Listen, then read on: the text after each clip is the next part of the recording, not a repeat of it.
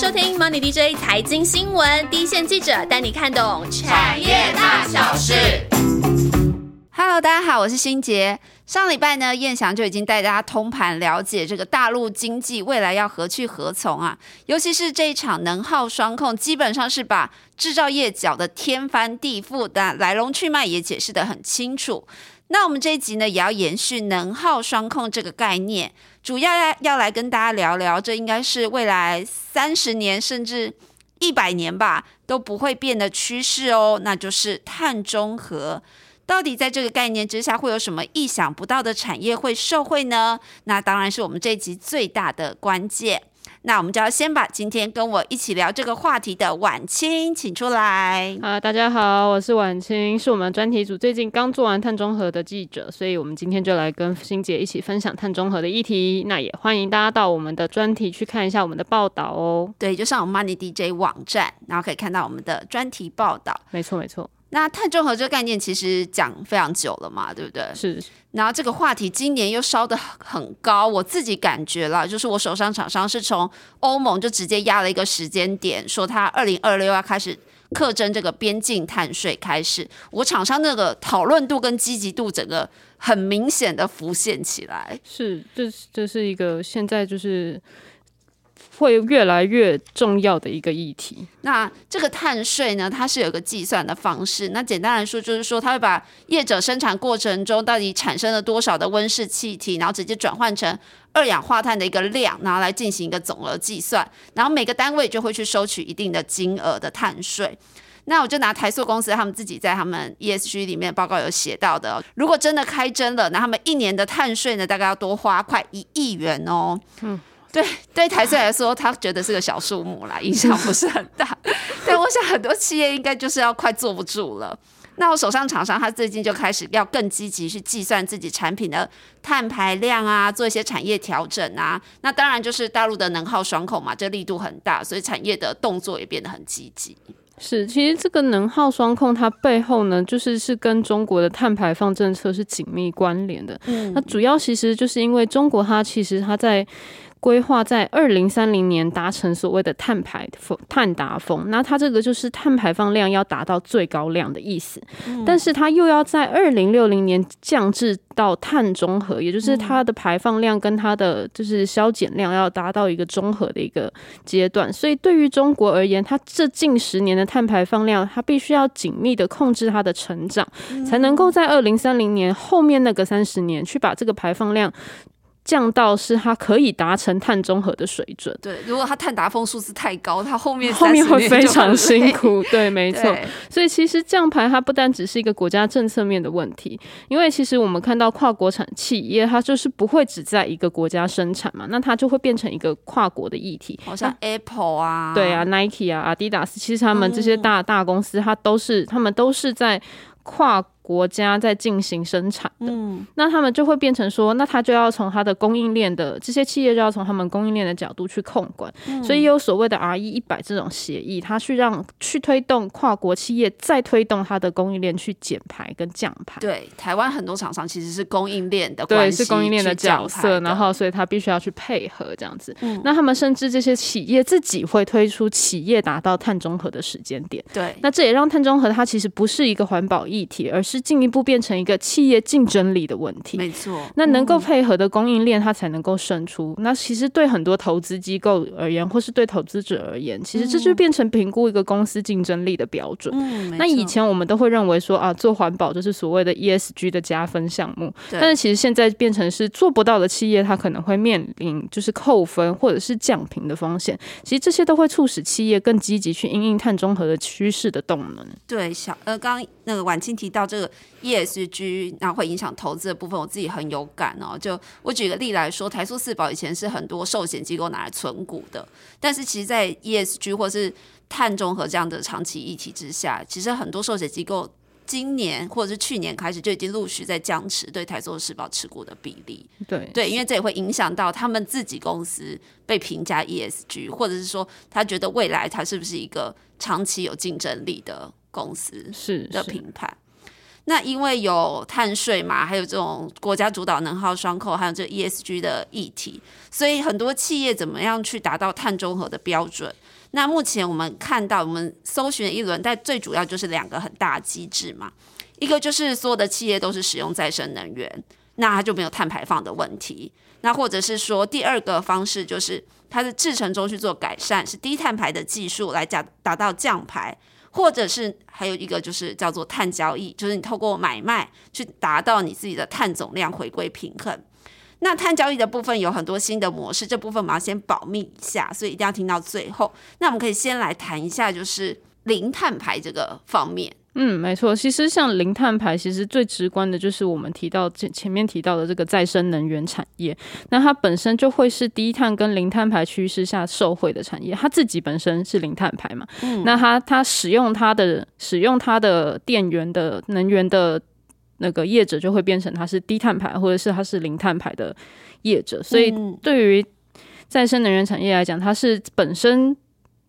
是一个趋势上的产业，然后它也是会是受惠的一个产业。嗯，那由于能源产业其实它本身就是那高碳排的成因之一，我们现在的主要的能源它本身就会。影响到碳排放量的问题，所以去发展再生能源跟洁净能源是整个国际的趋势。是那在这当中，其实太阳能跟风力发电是最受到各世界各国的青睐的。不过，其实我们必须要注意的事情是，这两个产业它毕竟它的发展的历程不太一样，它的供应链的成熟程度也有比较大的落差。嗯，所以比较值得市场投资人关注的会是能够做到风力风风风力发电的风机的供应链跟太阳能上游多精细材料的厂商。那这两者呢，他们会是太阳能跟风力发电里面未来发展更有长期可看性的产业。嗯，那其实单就这个能源转型的趋势来看，光是台湾这个市场，台湾政府在再生能源上面，它当然也是一样是力推太阳能跟风力发电。嗯，那它规划二零二五年以前要累积太阳能光电容量装置到二十吉瓦，可是其实目前截至到今年的上半年，它其实只装机了六点六二的吉瓦，这个数字的落差其实显示出来说太阳。能光电发展在台湾其实还是有很大的潜力的。对，那其实我们看到太阳能业者，包括安吉啊、六四七七、联合再生三五七六、跟中美金五四八三、森威能源六八零六这些业者，它都是有机会继续去拓增相关电厂发展的业务的。嗯，太阳能我们 p o c k e t 有讲过完整的一集哦，有一些竞争跟挑战跟未来性，大家可以再去听一下。对，大家可以复习一下，了解一下太阳能产业。那风电是大家比较对。对，最近很关注的。对对对，最近其实大家都在找说风力发电的这个供应链大概是谁。那其实台湾政府在二零二五年以前，希望陆域加上离岸风电能够达到六点七吉瓦的目标。那这边必须要注意的事情是，因为台湾其实是个很小的岛，所以我们其实陆域发电就是离岸呃陆域的风力发电能够做的比较有限。所以其实关键就在于离岸风电。这个业务上面，那其实相关的离岸风电供应链其实已经陆续到位了。业者包括我们刚刚前面提到的森威能源、跟永冠 KY 一五八九、上尾投控三七零八、世纪钢九九五八、中钢二二二零二二零零二、台船二二零八、中心店一五一三、台气店八九二六、华晨一五一九，这些的多，没错没错，因为整个 整个 整个离岸风电的发展真的是就是从陆地上到海上都是。呃，需要面面俱到这样子。那他们这些是我们我们俗称的离岸风电国家队成员。嗯，那最近政府又试出了离岸风电二零二六年到二零三五年再试出十五 Giga 瓦容量的这个政策，就代表我们的国家队未来还有高达兆元以上的商机值得把握。那离岸风电就就你来看，它就是一个到呃政府现在已经规划到二零三五年都会逐逐逐年成长，持续受惠政策一直在往前进。对，是它其实除了在台湾的市场，它可以一直做之外，其实整个亚洲市场，就整个我们说的季风亚洲，就是包括日本、韩国，甚至到中南半岛很多地方，其实它都是。很适合开发风场的地方，所以他们未来就是在台湾，除了可以立足台湾离岸风电市场外，更有机会前进亚洲去输出他们相关的离岸风电的建造经验。嗯，所以再生能源其实是肯定的嘛。那要说到碳中和的受惠产业，我们一定会在提电动车。对这两大产业，我觉得大家应该都不意外。那电动车，其实我们 Podcast 已经从去年开始就已经推非常多集节目啊。那红海的 M I H 啊，或者是车用二级体这些产业，其实我们也都有做单集的深入解析，大家再回去复习一下。那我觉得要特别提一下的是说，过去我们对传统燃油车是高碳排的这个产业，那这些传统车呢，其实他们已经在电动车这块的布局进展速度，其实是有超乎我的预期哦。我看我们主线记者提供的数字，像和泰车，它股号二二零七，已经预估它今年公司的新能源车销售比重会达到二十五 percent，就四分之一是新能源车喽。到二零二五年，就是三四年后，它目标就会到四十 percent。所以这个就算是传统的燃油车，它呃，我们印象中传统燃油车这些车厂，它朝向新能源车的速度也是非常的快的。嗯，那所以很快我们或许也可以在传统燃油车这边看到一个新的机会，它可能在未来很快就变成零碳排的一员。那我想说，讲碳中和的社会产业啊，什么再生能源电动车，大家应该都不会觉得呃太有 surprise。但其实呢，晚清它有发现一个非常特别的细产业，会在这波碳中和的趋势之下成为主流哦。那到底是什么呢？就赶快来进入我们的彩蛋时间。那从这个降排减排的这个趋势，我们刚才提到再生能源的供应链未来会很有竞争力，但其实再生能源呢，它本身其实具有供电不稳定跟间歇性供电的问题，所以让再生能源它其实很难作为一个国家的基载电力。所以当我们要发展再生能源的同时呢，其实必须要同步发展的就是所谓的储能产业。那我们其实对储能产业呢并不陌生，我们过去在电源产业里面呢有一个族群叫做不断电系统 UPS。它其实就是一种储能产业，它可以在停电断电的时候供应一定时间的电力需求。那发展储能产业呢，可以改善再生能源发电量的落差，透过所谓的削峰填谷，也就是缺电供电、不缺电储电的做法，去达成供电稳定。那其实储能产业提供的电力多寡，当然是取取决于它这个储能产业当中的电池。就像电动车一样，具有较好的电池循环次数跟比较大的电容量的这个锂电池呢，它也是储能产业的首选。不过，由于储能其实它讲究安全性嘛，因为毕竟它要存放比较长的一段时间，所以它其实运用的电池材料会以比较稳定的磷酸锂铁材料为主。所以锂电池呢，它并不是只有电动车一个正在成长的应用，储能市场也会是它另外一个持续成长的应用面。那由于锂电池其实大厂大部分都在中国、跟日本、跟韩国的厂商手中，那台湾最主要的锂电池供应链还是以上游的电池材料为主，包括电动车电池的正极材料，像是康普四七三九、美骑马四七二一，那负极材料融碳六五五五、中碳一七二三、台塑一三零一等碳材料厂商，它是可以横跨储能跟车用两大领域。那另外像台达电二三零八、康舒六二八二等电源产业的业者，它则是可以提供储能的完整解决方案。那它当然也是有望受惠的。不过必须要注意的事情是，做储能电厂这件事情，当然它是要越有规模经济，成本越能够下降，获利才会更好。有一点类似是一个赢者全拿的市场。谢谢婉清。所以我们在碳中和的趋势之下，这个神秘的受惠系产业就是储能，尤其是当中的电池相关厂商，大家要特别留意喽。那讲完社会产业，我们当然一定要谈产业的另一头，就是典型的高碳排产业，就是大家都很熟嘛，造纸啊、钢铁啊、塑化、水泥啊这些。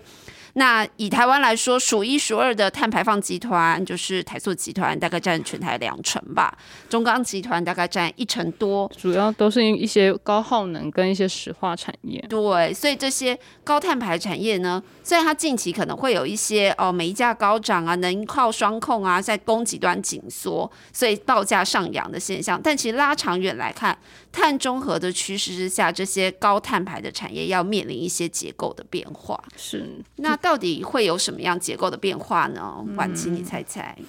我想第一个一定是成本会上涨吧。对，很明确，就是他们要去调控整个生产流程啊、制程来降低排碳。那其实在这个过程当中，成本上涨之外，会带来一些新的材料的变化。我举一个雅尼的例子哦，雅尼国号一一零二，它过去生产水泥原料就是一些石灰啊、粘土啊、石膏这一些。那它为了要朝碳中和去迈进，你猜？现在整个台北市的自来水处理厂产生的污泥，就是被雅尼给运走的。人真好，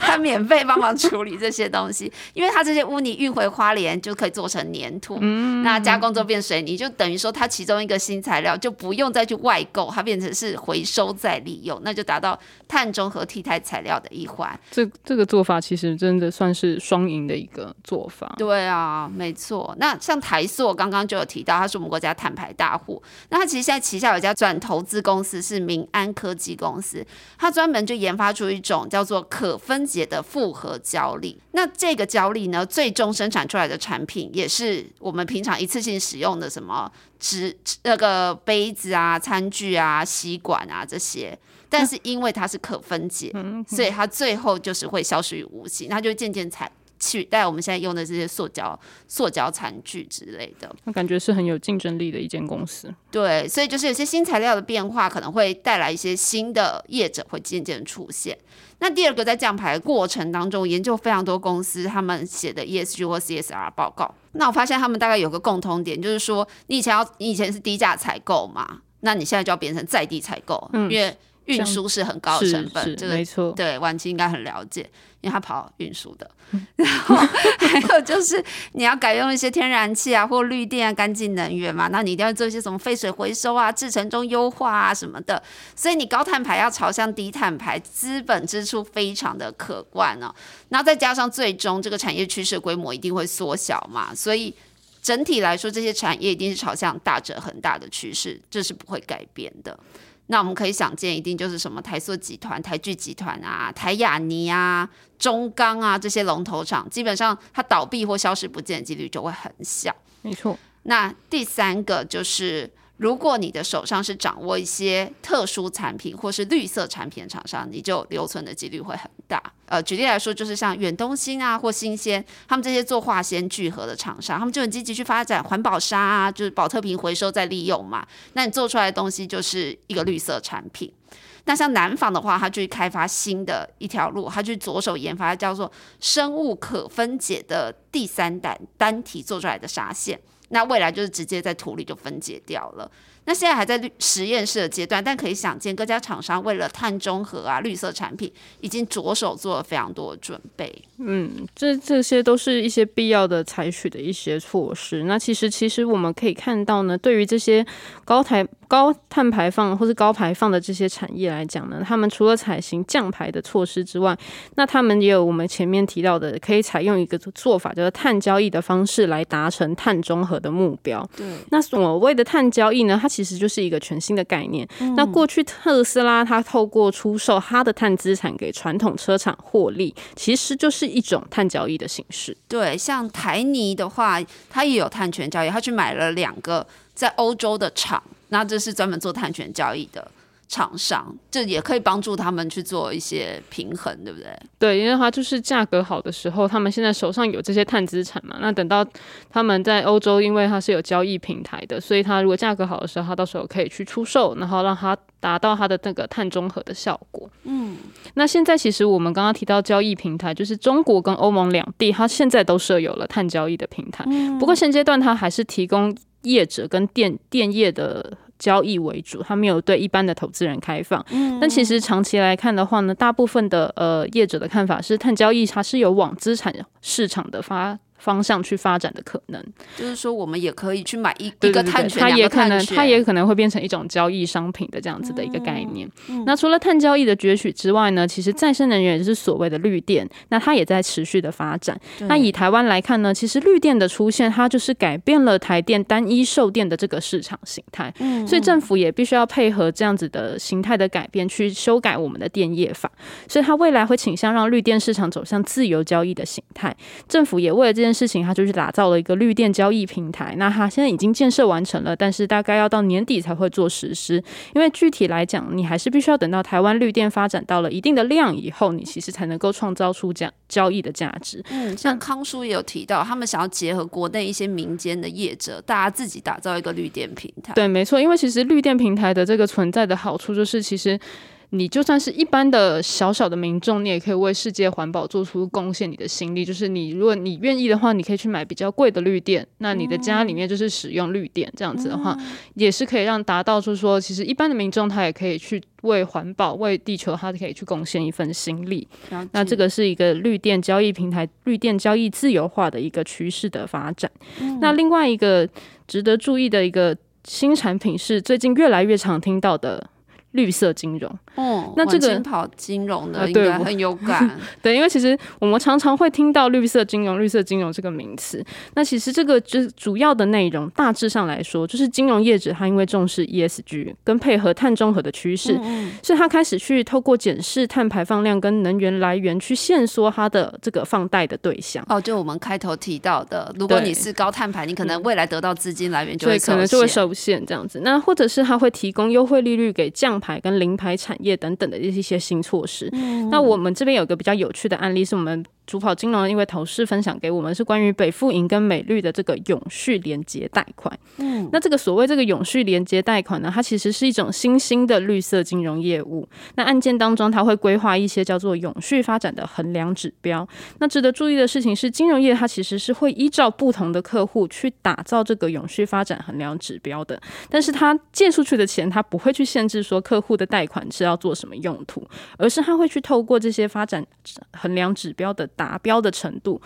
来去决定他要给这个客户的放贷的这个利率的优惠。那以北富跟美绿的合作来看的话呢，他们联动的指标是运用了温室气体排放、电力管理以及能源耗用去作为它的衡量依据。所以意思是说，以后你想要得到比较低的利率，你就想尽办法想尽办法减排。所以总结一下，我们现在碳中和最重要的两个方式，一个就是直接零碳排嘛，像我们提到再生能源、电动车，还有彩蛋帮大家 highlight 的储能啊、电池产业。那另外要高度关注的就是透过减排甚至碳交易的模式来进行。那高碳排的产业，最终呢，它会面临一个产业挑淘汰赛的挑战。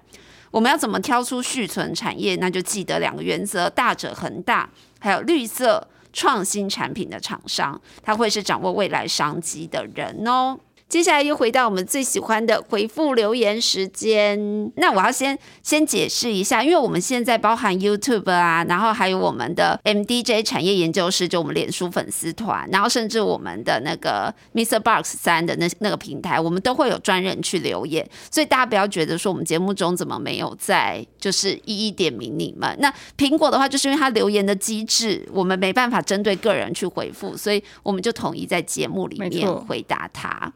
好，那里面有两个是婉清的好朋友，嗯，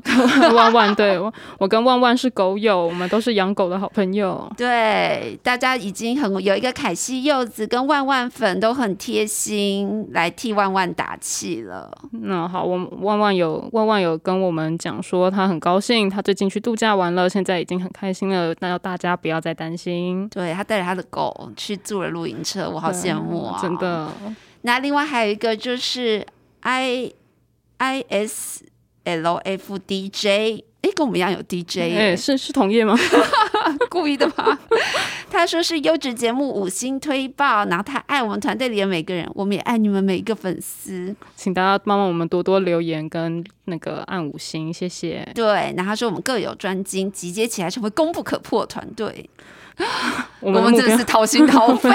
为了一个节目，自己不懂得要问非常多的人，还要开五个会。对，